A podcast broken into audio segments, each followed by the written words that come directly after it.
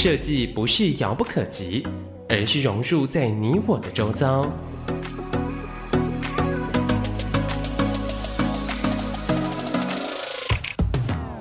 设计台湾，带您认识当代最具代表性的设计。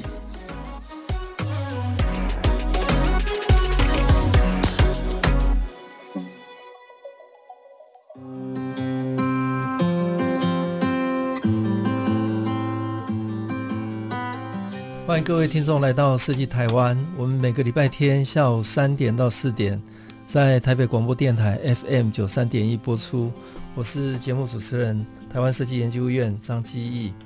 呃，今天我邀请到呃两位中生代都非常有活力、也很知名的两位哈，啊、呃，第一位是刘根明导演，来根明跟大家，哎、欸，大家好，我是刘根明，我是 BITO 的导演。好，第二位是徐鹤景，鹤景跟大家打招呼。大家好，我是一时设计有限公司的负责人，我叫徐鹤景 Bird。好，接下来我跟各位介绍一下我们今天邀请的两位来宾。刘耕民是 Beatle 创办人跟创意总监，哈，他是一个非常知名的导演。那我们另外一位是一时设计有限公司主持人徐鹤景 Bird，哦，那他也是设计的从业人员，也有很多丰富的经验。那更名哦，刘导，我们通常称刘导，哈，他是 BITO 的创办人跟创意总监。那各位如果印象很深刻的是，刘导拍出了很多大家都很熟悉的影片。他在纽约哈，以艺术指导的身份呢，在纽约待了九年。那返回台湾哈，成立了 BITO。那他的团队哈，得过了两座的 ADC 的大奖。那尤其是跟呃台湾创意设计中心跟台湾设计研究院也有很多合作哈。那他也是连续四届的经典奖，还有两届的金曲奖跟四大运的影片。那我刚刚讲说，大家如果在在那一年很梦幻的夏天里面看到那个四大运的台北 emotion 的影片，都会被感动啊。那 BITO 跟他团队将亚洲呃动态设计能见度呃推到一个最高点，征服了全球的观众。那他个人经常获邀哈担任全球受设计的一些重要的评审，那也吸纳了很多非常新的设计思潮哈。那为城市形象提出的一个独特的一个美学风格。那比方说，在为台北的世界大学运动会的影片，还有台东的城市的去年的一个关键的形象影片，都获得大家的热烈的好评。呃，还有今年其实呃是工业局。五十周年了哈，是那 BITO 团队也是帮工业局呃做五十周年的这个呃非常棒的影片，那他的影片的风格非常明快，也有非常好的这个这个沟通性哈。那他们团队也也有很多的民间的案子哈，那其中包括他的客户有迪士尼、宾士、台湾高铁、OPPO、Gogoro、联发科哦等等。那第二位跟各位介绍，今天来宾是许鹤景。那他是一时设计有限公司的主持人，那他的学历也蛮特别的，学经历，呃，是有念过室内设计哈，辅大的美术系室内设计组，那之后在东海大学建筑研究所哈，呃，念了学士后建筑毕业，那也很特别的，他也在正大哦念了 EMBA 哈，也有很多管理的经验，那他是一时设计有限公司的负责人。那也在大学教书，也是蓝天电脑集团创意院的院长、创意总监，是，呃，也是建筑事务所的合伙人哈。那一位是做 motion graphic 哦，影片的刘导，那另外一个是做建筑空间哈，各方面跨域设计的 Bird 哈，许鹤景。那刘导哦，先跟我们聊聊哈，啊，你从小成长的经验。那为什么在到最后会跨入到这个领域当一个导演？因为我知道你原来大学不是念不是念导演，是那是一个非常特别的哈的科系啊，而且在台湾非常好的学校。那后来可能是一个非常应该有非常特别的因缘机会嘛哈，所以跨入到这个行业，跟大家聊聊来。大家好，我是根明，然后大家都问我这个问题，我为什么会？转入做设计，因为我之前念的科系是昆虫系，对，那 B 头我的名字由来也是这样由来，就是因为我以前很喜欢在山里抓甲虫，然后我们就在晚上，就是晚上都在深山里面，然后去找那种路灯，然后那种在三四公里以外的甲虫就会奋不顾身的朝灯光这样飞来，这样。那我我其实一直很喜欢这个意象，就觉得有点在隧道之中，嗯、哦，你看到那一点光明，对，我很喜欢这个意象，然后我就把公司取为这个 Beetle 甲虫的意思。嗯、那这个说来话长啊，就是说怎么转行的？因为其实我从小其实就是很喜欢画图，然后很喜欢去大自然，然后观察。嗯、其实我觉得，其实设计你们，你大家有没有发现一件事？其实设计。其实它就是一种观察，嗯，你会观察很多取取自于大自然的这些经验。嗯、那我觉得设计其实也是一种采集，对，就是我们以前到处去寻找那这些昆虫、这些甲虫、这些蝴蝶很美丽的身影。那设计其实就是一种灵感的采集，对。所以其实我觉得这样子的学学习过程对我来说其实是很有帮助的。就是我我们常常。走在路上，就是去观察，说，哎，这棵树上它的叶子，它可能是是怎么样子的排列，水滴可能是怎么样的滴，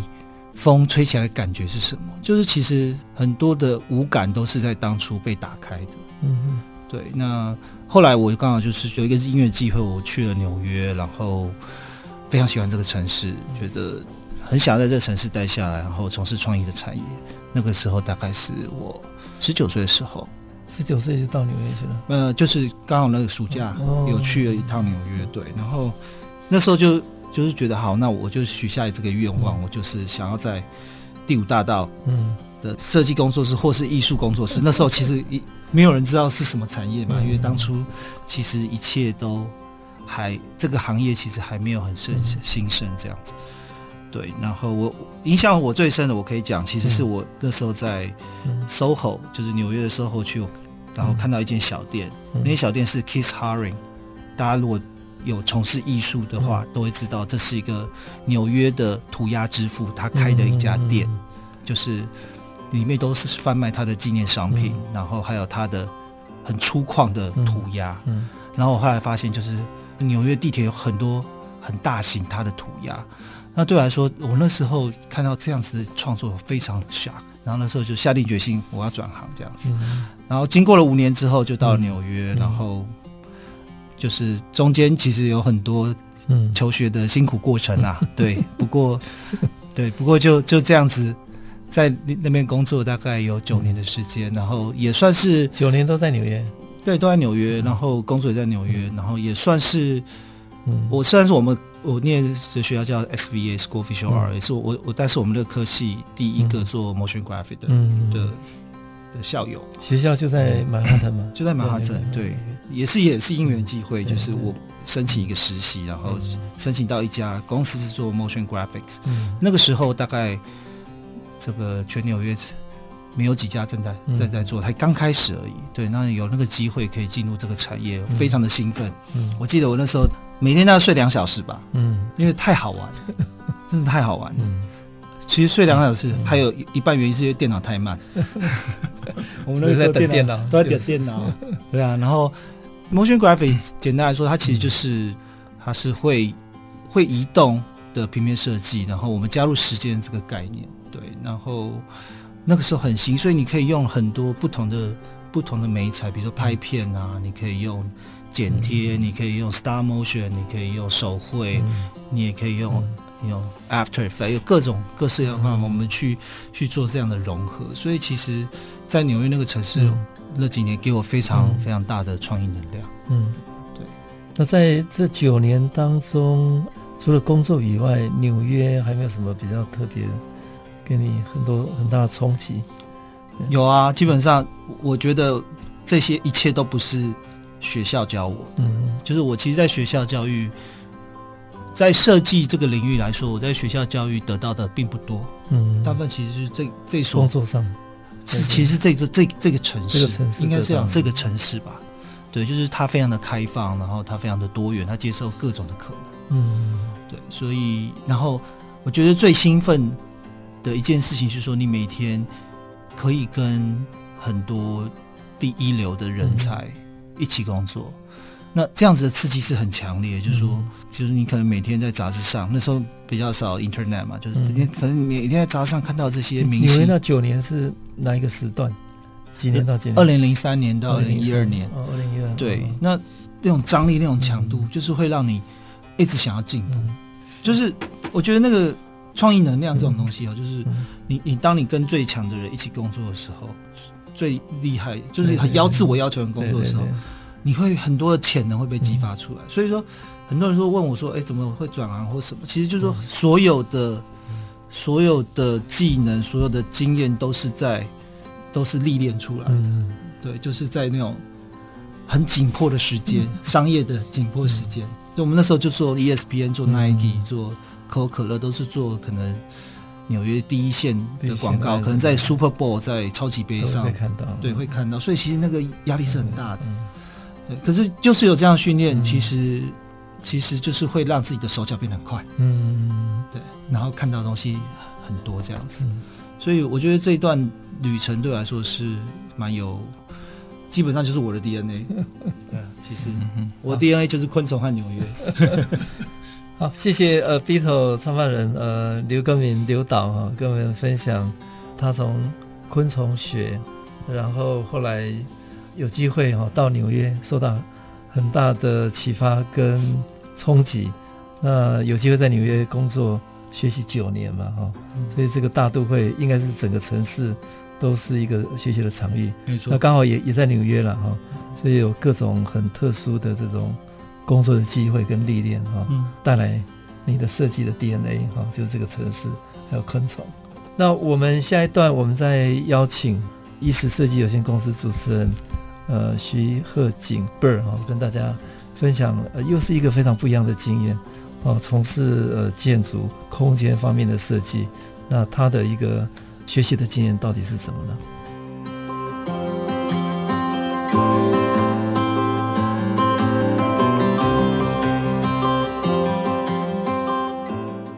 欢迎各位来到设计台湾，我们节目每个礼拜天下午三点到四点。在台北广播电台 FM 九三点一播出，我是节目主持人台湾设计研究院张继义。我们节目非常高兴邀请到 Beatle 的创办人刘根敏刘导，还有意识设计主主持人徐鹤景 Bird 哈。那接下来我请 Bird 跟大家分享一下你从小的一个学习经验哈，呃，也也蛮特别的哈，因为我看你有艺术。然后到建筑，到 MBA 啊、嗯，非常不一样的一个经验，跟大家聊聊。好，大家好，我是设计师 Bird。那我其实是个我的学习历程，哎，简单讲，其实应该是个那个逃家的学习历程，就是因为我是台中人，我是从台中上来的。那在我们那个年代呢，就是其实我们对于大学的科系，特别是这些设计相关的科系，这些领域的。在我们那个年代，因为网络的关系，其实我们的资讯非常有限。那其实我们没有想过自己要做设计或是什么预期这件事情。那因为我从小我们家是做那个土木包工，所以我从小念高中、念念国中，放假就要去帮忙。所以我那时候我就想说，我怎么样都不可以填台中的学校，那不然就完全逃离不了家里的魔掌。然后我也不想跟我爸做同行。因为做同行的话，就是也会被他碎碎念，所以我就觉得我应该是要个逃家，所以我所有的志愿都填台北。嗯，那因为我是念一类组，我就不知道要填什么。就是那个时候呢，我想填法律系，而我奶奶跟我讲说，法律系是个，因为我是我奶奶带长大的。那我奶奶跟我说，法律系是个也会损损德的这个行业，因为不管是好人坏人，只要给我们钱，我们都要帮他辩护。那我就听我奶奶话说，那不填，那不填以后就发现我没有戏可以填了，那所以后来我就发现，哎、欸，原来有个有个类别叫做广告或者是设计类别的，对啊，因为我们从国中、高中，从小学、国中、高中几乎都是班上固定的学艺股长，对的，所以同同学就会怂恿我，我就觉得说，哎、欸，好像我可以去填广告或是设计类的，可是我那一年我就是自以为应该会上正大广告，嗯。所以就只填了正大广告。后面就是因为同学怂恿说，哎，这个有才华人可以填福大医美什么之类的。因为一福大医美这个科系是比较特殊，它是啊、呃、没有考术科，嗯就是只考学科上来的。所以我就糊里糊涂的就把它填第二志愿。结果好死不死，我们那一年就是那个第一年大学联招玩这个加重积分，所以国文、英文正大广告就是国文、英文它加重百分之五十。你加重以后就上不了，所以我们就被玩到福大医美去了，就糊里糊涂就跑去福大医美了。对，然后我去福大医美后才发现说啊，原来这个系就是集结了全中华民国各高中的学艺股长组成的一个系，就叫做福大艺美。对，然后我其实去我也不知道要念什么，结果去了以后才发现说哦，原来我们是去了以后大一是大家是共同科目，大二以后就必须要选组，所以我们系上有室内设计组。有平面设计，然后还有电脑动画组，就是更名的强项，然后再来就是还有那个金属工艺产品设计，这大概四个组。所以大二以后分组以后，我们就会上课同虽然同班同学，但几乎都没有在一起上课了。所以就一个组大概有十几个人，十几个人，十几个人这样到大四毕业。那我就选了空间组。可是我选了空间组以后呢，我就发现，我选空间组的原因是因为大一做平面设计课的时候都被老师否定。然后因为那时候我超级迷恋那个以前有个地下嗯杂志的，然后他他们都做那种很很 collage 很拼贴、很很像硬坏的那样子的东西。然后我大一，因为我从南部上来，完全没有设计的背景或是美术的背景，我就只觉得那个很帅，所以我做。对，David Carson 的时候，我所以，我到现在公司还保留了当年买的 David Carson 的作品集跟瑞刚的杂志。那以前就觉得他很帅，所以我都把那个东西就大一所有的课我都是要做成那个样子，不管什么老师出什么题目，我都把它做成那个样子。但是后来就被老师觉得，因为当年的老师都要做的很像日本那种极简设计，所以就觉得我们那个很垃圾，所以我只好为了躲避他，我只好去念空间组。对啊，念了空间组以后呢，可是因为我我是在我们班算文案强的，所以我大学从大二到大四都在奥美广告当工读生，就是做完稿。以前电脑要印刷要完稿，所以我就做完稿的事情。然后后来就是这样做做做，不小心同学都以为我是平面组的，但没想到大四毕制的时候，他同学发现我怎么考上东海建研所，把大家吓坏了。考上东海建研所也是个很曲折离奇的事情，就是。因为我有几个同学很想要念东海建研所，那时候是东海是学士后少数，那时候应该是全台湾应该只有东海建研所有。那我他们两个要去考，因为我们是好兄弟，所以我就只能陪他们去考。所以他们我就陪着他们去考。那其中他们有一个是糯米团的吉他手，所以我们以前以前玩 band，这样一起去考。结果最想考那个同学就落榜了，我们另外两个就莫名其妙就考上了。考上了呢。因为那时候东海建研所是非常有名，就是说有名的难毕业，然后也有名的很超，休学率很高。对对对，然后同学都在赌，说我应该念不满一年就会休学了，程度太差了。就为了这一口气，我想说那至少要念个一年才可以。结果念完以后，就不小心就念毕业了，就三年半嘛。对对对，就不小心就顺利的就毕业了。啊，我觉得东海就是因为这样的学习历程就。以前你会不知道说，哎，我会不会自己好像都不专业，都念一点，念一点，念一点。后来长大以后才发现说，其实因为这样子的学习历程，发现你就拥有了这个设计相关的各领域的人脉，或者是你都懂一些，所以你可以跟他们沟通，因为你知道他们在做什么。结果长大以后才发现说，啊，原来你们现在流行的梯形或斜杠的人才，就变成我们这种什么都会一点，会一点，会一点。对，所以我觉得。就是有时候这个学习历程是，哎，就像那个李宗盛有个广告讲过，就是说每一步都哦，每一步都算数，人生没有白走的路，没有白走的路，对，每一步都算数，就是只是你在走的那个 moment 你不知道，可是你到最后回来看说啊，原来我会变成这样的人，就是因为那一段路你多绕了一下，是这样子的。啊，至于说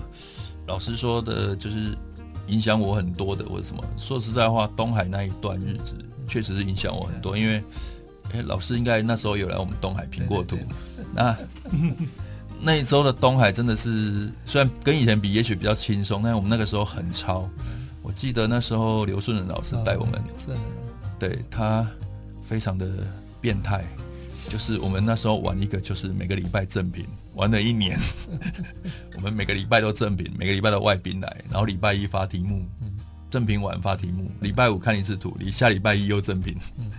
就这样玩。可是那个过程就是会不断的训练我们口条、逻辑思维，因为每个礼拜都在修正，这样也也可以促成你快速成长。另外一个问题，我我好奇，后来训练的 EMBA 嘛，哈，是。哦，EMBA 是又是一个过程，是因为我后来开始做很，我跟东海的很多同学走路子不一样，是东海的人很少做商业的，是是是。啊我后来因为我做空间，我自己喜欢做关于 urban 的事情，所以我做了很多商业的案子。念 EMBA 之前一年两年，我都在做星光三月的案子。啊，因为做星光三月这中间。被星光三月的总经理电得很惨，但是中间因为有气化的问题或者什么，因为设计老师我知道说，我们设计其实是算整个产业很末端的，就是我们被列在擦脂抹粉的阶段。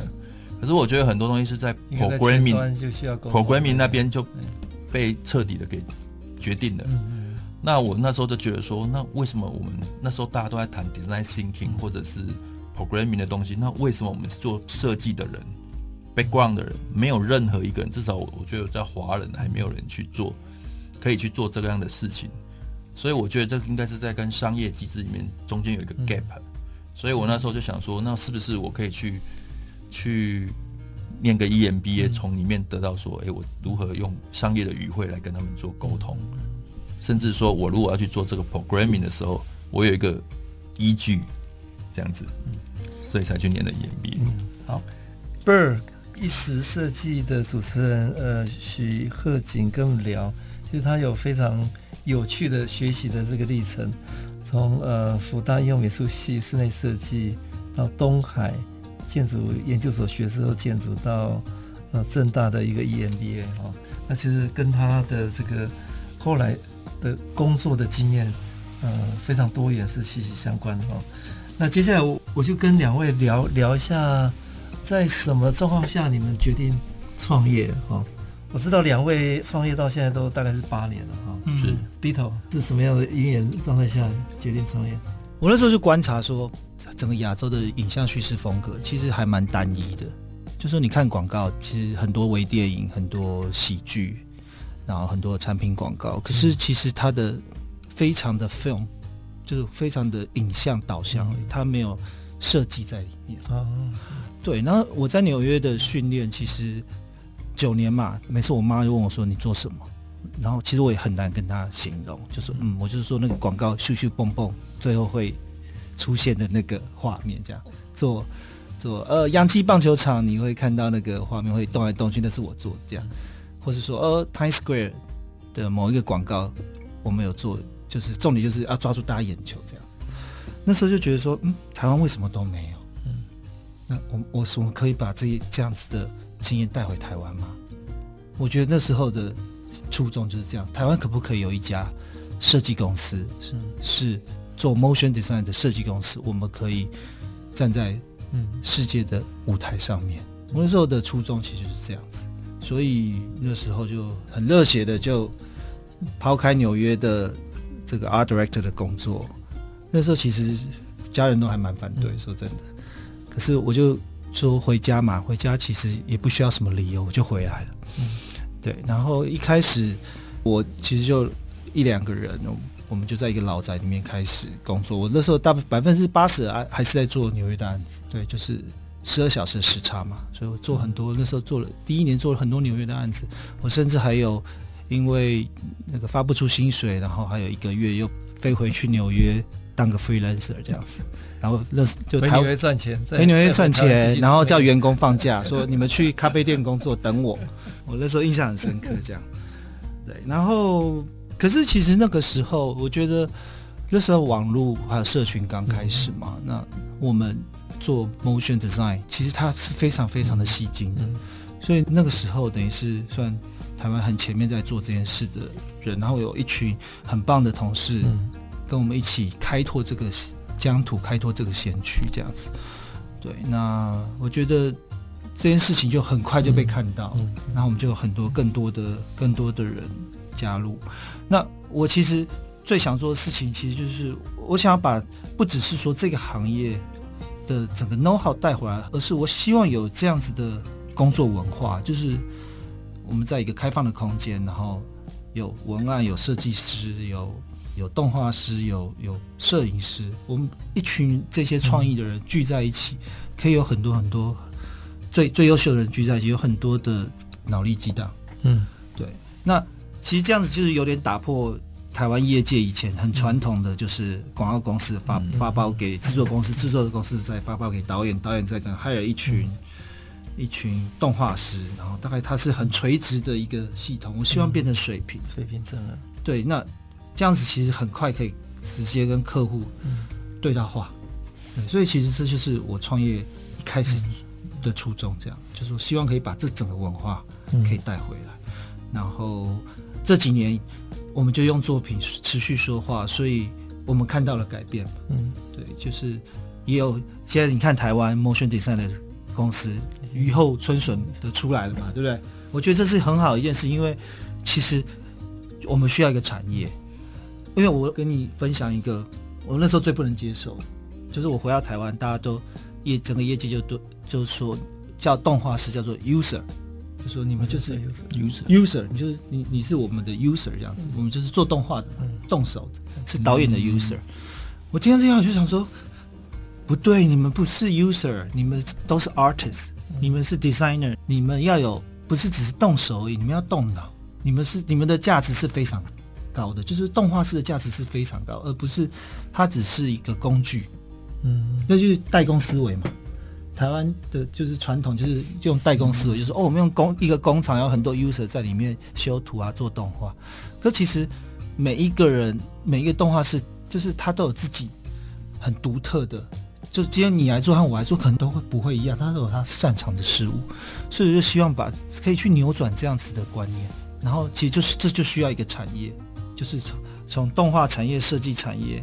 或是整个影像产业，它是一个一个融合起来，它是一个新的产业，就是一个 motion design 的一个产业。好，谢谢 BITO 创办人刘根平刘导跟我们分享他的创业的这个非常不一样的历程。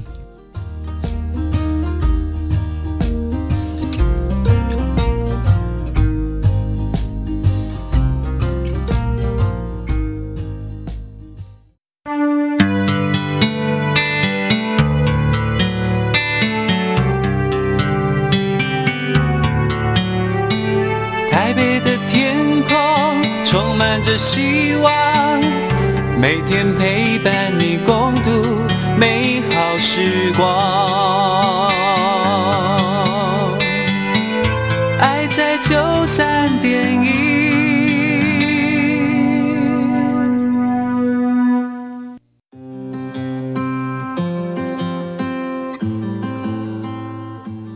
欢迎各位来到设计台湾。我们每个礼拜天下午三点到四点在。台北广播电台 FM 九三点一播出，我是节目主持人台湾设计研究院张基义。呃，我们节目今天非常高兴邀请到 Beetle 的创办人刘导刘耕名跟意识设计的创办人呃徐鹤锦 Bird 来跟我们聊哈。那刚刚耕名跟大家分享了他的创业的过程哈，从纽约回到台湾，甘于只是做 user。因为 motion graphic 其实是应该有故事、有主题，而不只是影像而已。那接下来我请 Bird 哈跟大家聊聊，你创业的经验也大概八年嘛哈，是是什么样的一个动机跟时空环境，嗯，让你决定要要创业？哎，好，那这八年有没有什么呃过程特别印象深刻的？是我的创业也是个意外，嗯、就是。我那时候刚离开某一家建筑师事务所，然后，本来想说刚离职，因为之前工作得太累了，没日没夜的，所以我就想说要先睡一个月。本来是想说先睡一个月，就这事情就被我大学同学知道了。那我大学同学我刚刚讲我念福大英美，所以我很多同学那个时候，因为我同学又念了研究所，那他们没有去念研究所，他们就去广告公司上班。所以我那时候很多大学同学都已经是创意总监，嗯，然后其中一个。大学的时候跟我一起胡搞瞎搞的同学，那时候刚好是 BBDO 黄河广告的创意总监。那他那时候被公司 assign 一个案子，就是 JT，就是 Japan Tobacco，嗯，呃，日本烟商，然后他们在 Asia 要办一个比图，那他们那是比图，就是比他们那时候的七星烟，现在叫 Mavius，那时候叫 Mile Seven 的亚洲的竞图。是进所有 Asia 的 Duty Free 的 Design，那这是个很大的 project。那其实 BBDO 那个时候，包括我同学，那个时候大家，因为这里面需要有做空间的，有做视觉的，做广告，因为他们一般广告公司就只有做视觉的跟广告，没有做空间的。但是这一个设计案是包裹全部，所以是要做免税店的那些商业空间，包括。概念店、吸烟室，嗯，这些东西啊，蛮多的。那他找不到 partner，刚好我在家里睡觉，他就说：“哎，你不要来试试看。”那我那时候不觉得我自己接得到，我我就听他们 brief 完，我们走到厕所，我就跟他说：“哎，不要闹了，这案子这么大，我们怎么可能拿得到？”然后他说：“其实我会，全公司都没人觉得拿得到，但是因为客户 assign，必须要去交代把它完成。”那那时候我就问他，那有预算吗？他说做做两个月，然后有五十万预算。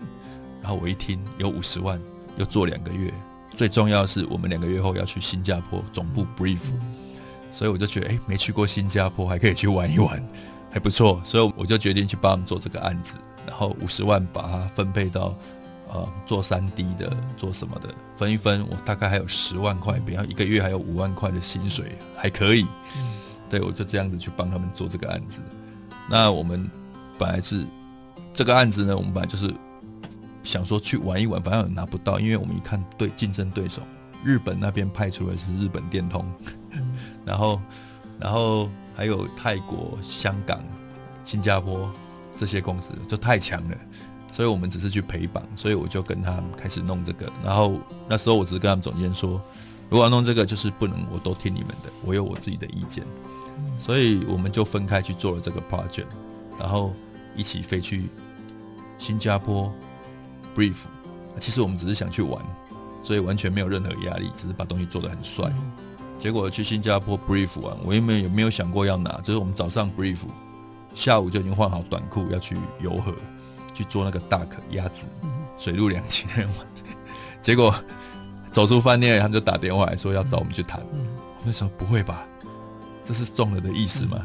结果又回去换西装，然后就去，然后就跟我们讲中了，中了，我们都傻眼。我们想说，哎，那怎么办？对，结果对方问我们说，你们带财务长来，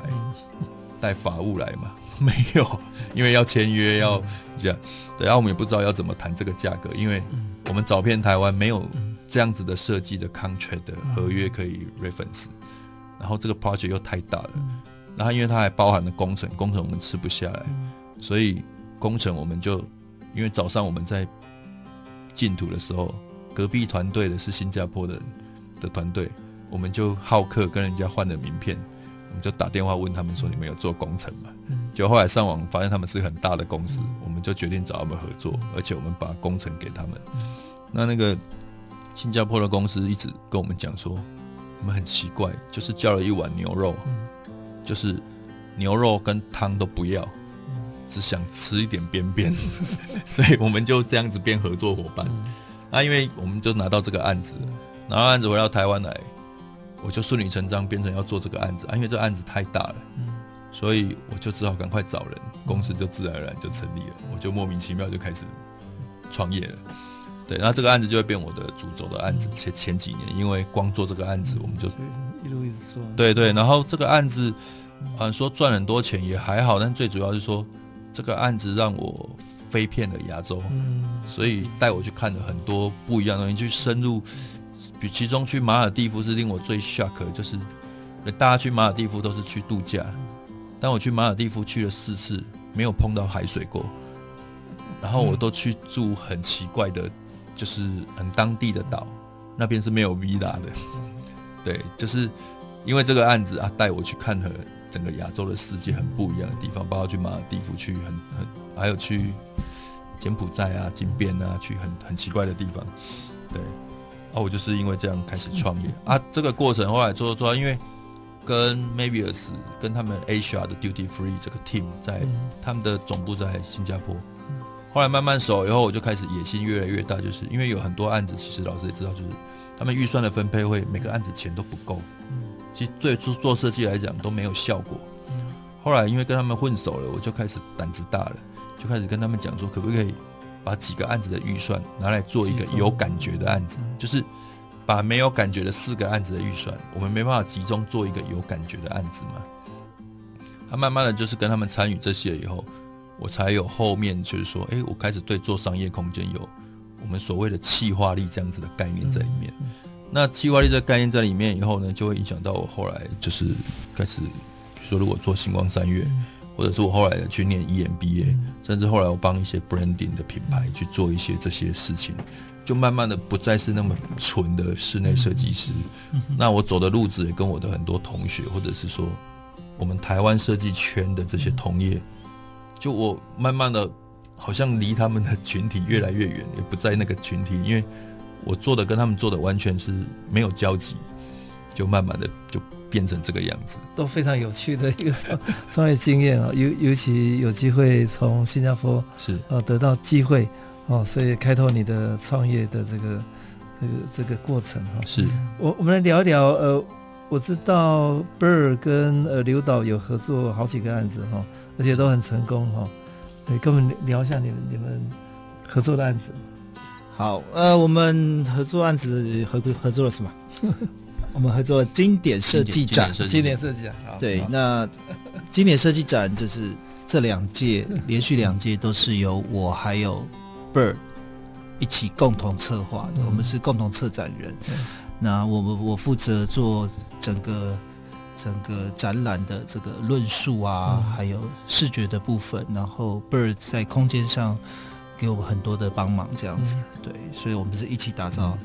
这样子的空间。那第一年，去年我们的主题是自然之道，嗯，你要不要讲一下？啊？自然之道，为什么是自然之道？这个有点忘了，因为我的印象都还在今年。好，我我讲一下，已经被洗掉了。我我讲一下啦，其实其实这几年来，我们觉得经典奖，我这是第四年做嘛，那其其实前几年我们的 focus 都是在华人世界最。最高的设计殿堂这样子，那大概到从去年开始，我觉得其实我们一个国家等级的设计奖，应该要有更高的一个使命感还有态度，他对这个地球要有一些责任，所以我们呃跟整个经典团队去讨论出来的一个概念，就叫做自然之道，就是强调是循环永续这件事情。对，因为啊，我们又不想要。又不想要讲的这么硬，因为那个循环有些听起来就好像，你知道吗？很严肃，很严肃。对，我们就不想要那么严肃，所以想说，呃，那我们想一想，其实这个最会做循环的是什么？是大自然。就是其实你只要依循的自然的古法，依循的自然，它就会有这个这个循环生生不息的意象在里面，然后它又有一点东方的这个哲学精神在里面，所以我们我们去年就用这个自然之道，然后去带带出这个这个主题。那空间上我们就采用了竹林。好，那这个我们可以请 Bird 分享一下，你当初为什么会用竹林？哦，因为呃，会用竹林是其中有几个原因啊，最主要一个原因是我们还是要 follow 这主题。嗯，那主题因为我们用自然之道，那我就会想说。那是不是所有东西都尽量不要用展场在用的东西？嗯、那我们尽量所有东西都是用木头或者是竹。那时候会用到竹子，是因为我发现竹子以前我们做音架的时候都是以竹子为主。竹子是一个三年生的植物，所以它的来源跟成本或是速度都很快，所以它也会还给自然。所以这个东西，我觉得拿这个来作为这个的设诶设计的主材料，我觉得是。可以的啊，另外一个就是说，因为我们那时候做那个展览场的时候，是因为我一直觉得，哎，这么多的作品跟这么多的设计师来到经典设计奖这个像擂台上面去比武，或者是去切磋，那跟武林、跟我们东方的这个武侠片，其实那种意境是有点类似的。那因为我们武侠片都在竹林里面决斗，虽然我也不知道为什么，但是就是一直都在从小到大，所有的武侠片都在竹林里面决斗，包括那时候的聂隐娘，也是最后是在竹林里面决斗。那所以我就会觉得说，哎，也许用这个意境，然后把这些作品散在竹林里面，彼此这样子的感觉、竞争感，然后或者是他们来看展的这个空间感会比较不一样。所以那个时候是做这样子的一个设计。去年呃，前年是。司法自然嘛，哈，对对，去去年是去年是二十三分二十三点五点五十九分，二十三点五十九分的倒数，也也差不多是延续永续的概念。其实其实其实它是一个系列啦，就是说第一年是在讲循环嘛，那我们是非常在讲循环经济这件事情。然后这一年其实这几年地球发生了很多事情嘛，大家都每天都有一种末日感。那我们要想说，在这个末日感的状况下。到底设计师要扮演什么角色？嗯、对，就是说，或许这是一个最坏的年代，可是对设计来说，或许也是一个最好的年代。就是也许是一个新的机会。对，我们是不是可以用设计去改变什么？我们是不是可以用设计去把这个末日中，对，就是说，哎，现在好像说倒数，好像地球要毁灭的感觉，已经在二十三点五十九分。那我们可不可以用设计做些什么，然后往前推一点？对，这就是我们的概念，这样子。好，谢谢 Bird 跟刘导刚刚跟我们分享他们两位一起合作的二零一八跟二零一九的经典设计奖的展览哈，到现在我们都还非常印象深刻。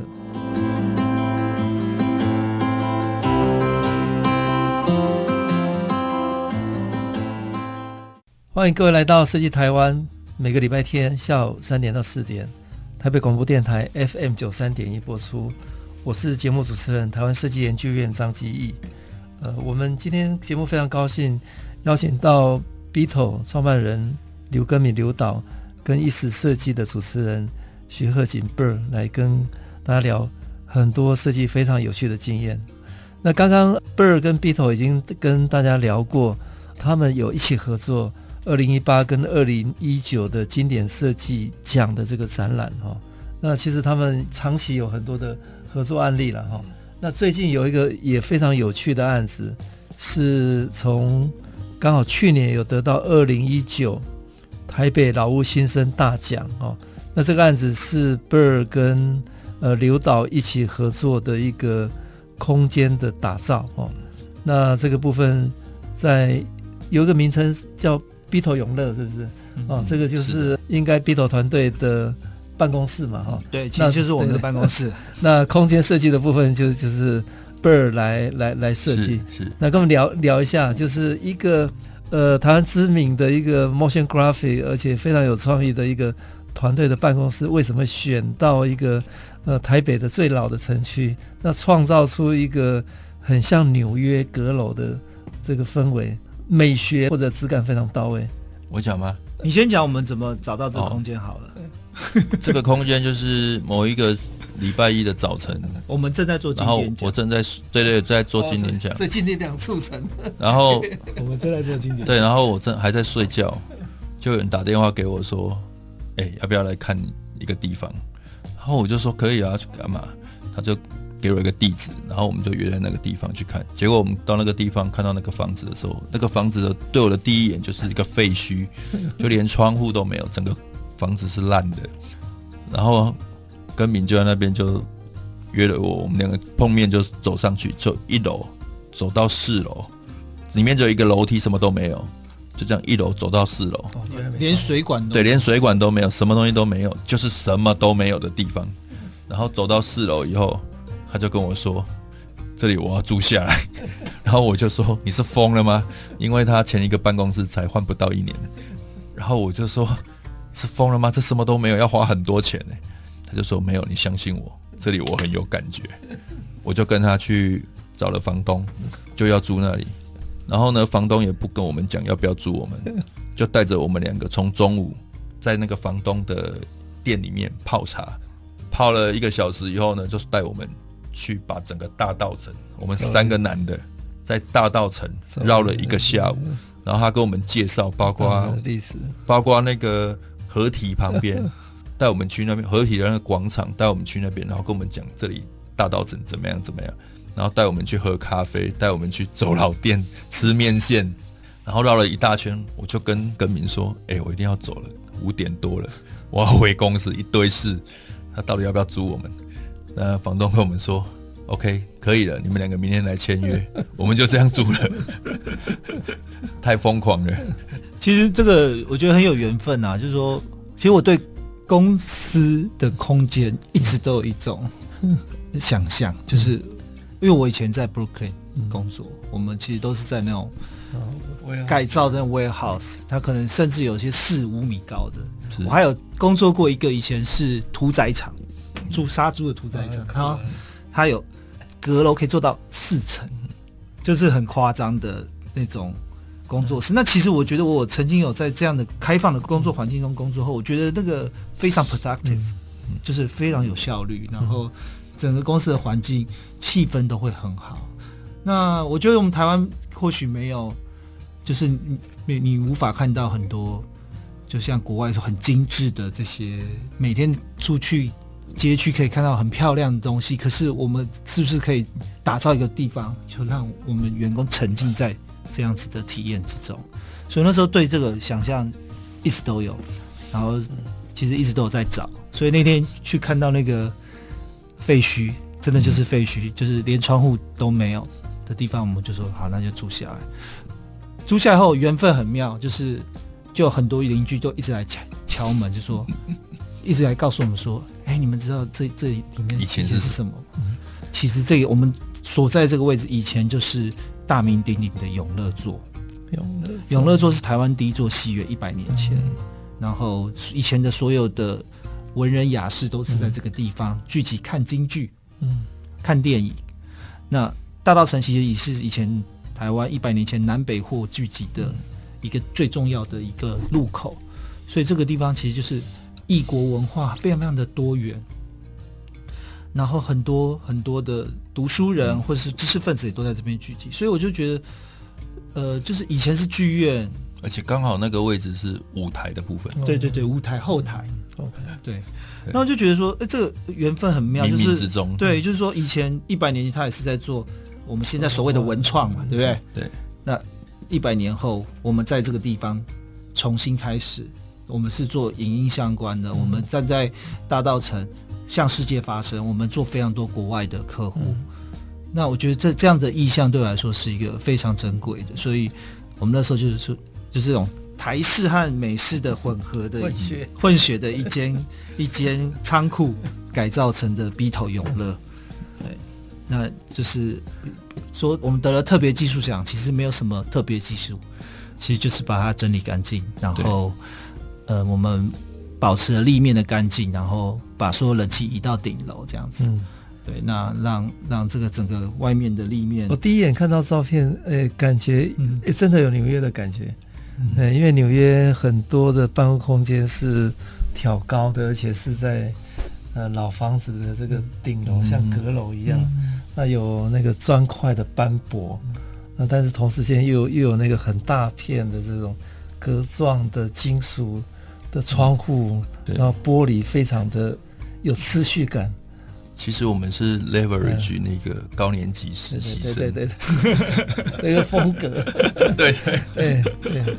真的。不过在在台湾要找到那个空间不太容易了。呃，通常是是要到很很郊区，但是那整体的环境又又没有像对对像像市区那么好。对对对。然后在大道城有那个。有那样的空间，应该也是很特别的机会。对啊，而且其实像我们公司搬过去之后，其实整个、嗯、整个气氛变得很好，创意能量变得很强。因为其实，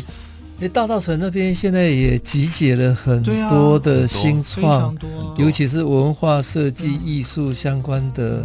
嗯、的的创创业的团体嘛，非常多，非常多，而且很高的能量。对啊，那我想这些软实力。呃，真的是把台北哈、哦、最老的这个城区整整个翻转了。一方面也非常生猛的活力，中药行，嗯、其实就是生生猛。我觉得，我觉得我们就是比如说想不出来东西的时候，我都都会跟同事说：“哎，我们来走走地方，下去走走。嗯、我们去庙里晃一圈，啊，我们去那个吃中药旁边中药开的牛肉面店，好、嗯，我们去吃一个路边摊的臭豆腐。嗯、我觉得其实那样子的过程啊，就说那样的走路的过程，还有眼睛还有感官的刺激，会让你有很多不一样的创意能量。嗯，对，所以这就是一个很有趣的、很有趣的一个案子。嗯，对，没错。哎，这个这个案子是去呃去年还是前年完成了呢？去年，去年，去年三月三月三月完成。对，大家大家看到那个都感觉是一个 dream office，在在台湾应应该很少了，很少这样这样的这样的机会。一直以为是咖啡厅。对，其实就是翻转了一些大家对于办公室的想象啊，就是说台湾很大部分很多工作室，它可能会是在。办公大楼，办公大楼、嗯、就选择它就只有办公大楼、嗯、或是公寓里嘛，公寓两对。两两两者，或是说一楼就有花园可以停车什么。对，对，对，对，那我觉得一栋楼这件事情、嗯、它不大，可是一栋楼这件事情是可以，嗯，是可以有很更多的想象，嗯、而且它可以分层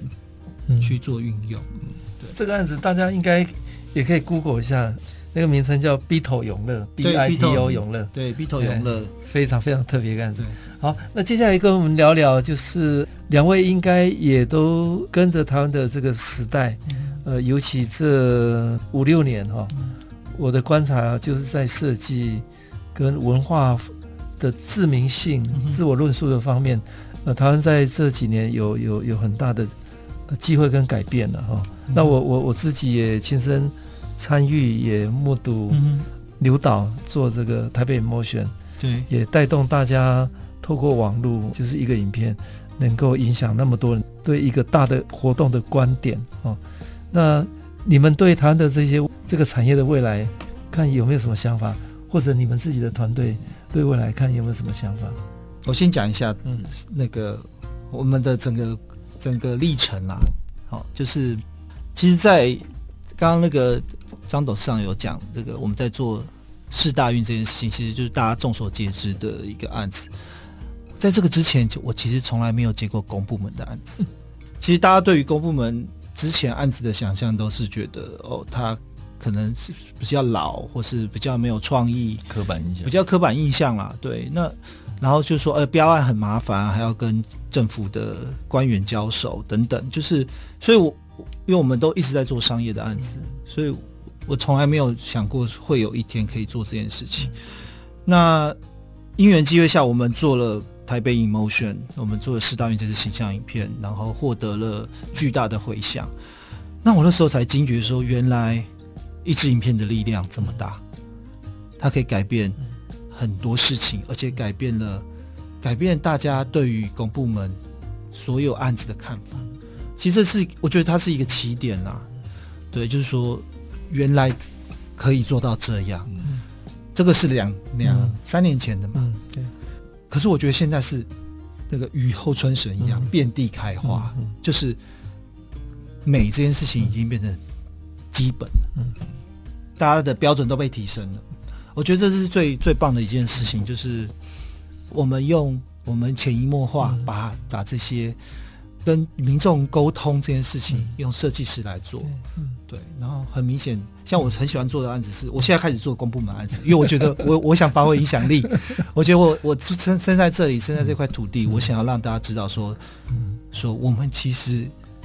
可以看到说，这世界标准是什么，嗯、美的东西是什么。嗯、所以，像我很喜欢做，我们是做大众生生活相关的，嗯、像我们去年做了呃捷运的形象影片，嗯、对。那我们然后这个形象影片广获好评，然后也得到现在得到了好几个国外的大奖。嗯、然后我们去年做了高铁，嗯、那因为我觉得这些东西就是你每天会跟你生活相关的，会碰到，你每天会看到的，你看到心情就会变好。你你其实很多人都说美学这种这种事情，其实它是必须要潜移默化，你必须每天看到好的东西，你才知道哇，原来好东西长什么样子。所以、嗯，所以我觉得现在是对台台湾而言，我觉得现在是一个最好的时机。嗯对设计师也是，对机会来了，机会来了，尤尤其是对，我们可以做一些改变，生活面的，对，嗯，广大的这个公共的议题，都是设计可以介入的机会，是是是。那贝尔根本，呃，讲讲你有什么气息？我自己的话，就是我其实就是从求学啊到后来创业，其实都是很不不正规的。嗯，所以我其实 even 是现在，我对自己的期许也是说，哦，我比较会往商业策划去走。嗯。啊，因为包括那些学习的历程或什么，然后我就希望说成功不必在我，嗯、所以当我做到商业策划的时候，嗯、如果比如说我去做 programming 的，嗯、以前我们上设计课都有 programming 跟 design，嗯、那其实很少人去做 programming 的部分，嗯、更前端。对对对，所以我现在都尽量有机会就去做那个，然后希望把设计再往上去 upgrade，让大家知道设计的 power 在哪里。好，今天我非常感谢 BITO 创办人。刘冠明、刘导跟意识设计公司的主持人许贺锦 Bird 跟我们分享，呃，那么多的学习到创业，以及他们共共同合作的案子，还有他们对台湾有很高的期许。哦，那现在这个时代是设计人最好发挥的时代，哈、哦，几乎是百花齐放的时代。好，谢谢两位，谢谢老师，谢谢老师。